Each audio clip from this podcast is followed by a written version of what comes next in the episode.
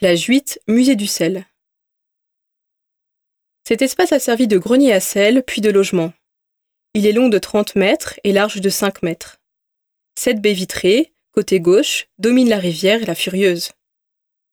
Attention de ce côté à la lumière du soleil qui peut vous éblouir. Des bancs situés au centre de la salle et au fond à droite permettent de faire une pause.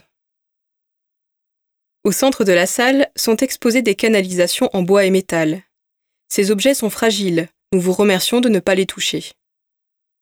Ces canalisations servaient à acheminer la saumure de Salins vers la saline d'Arquessenan.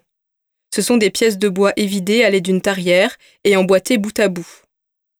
Elles constituaient ainsi un saumoduc long de 21 km qui transportait, par gravité, la saumure jusqu'à Arquessenan.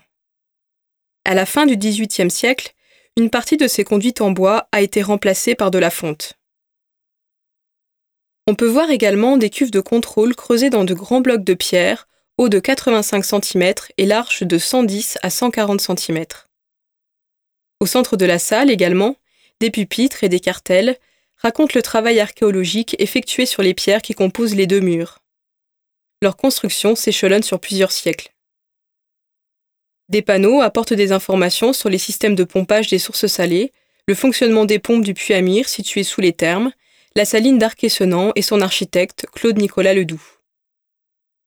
Nous demandons à votre accompagnateur de partager quelques-unes de ces informations au gré de sa curiosité et de la vôtre. Par le passage, au bout de la salle, vous pourrez rejoindre l'espace jeune public et passer à la plage neuve de votre lecteur.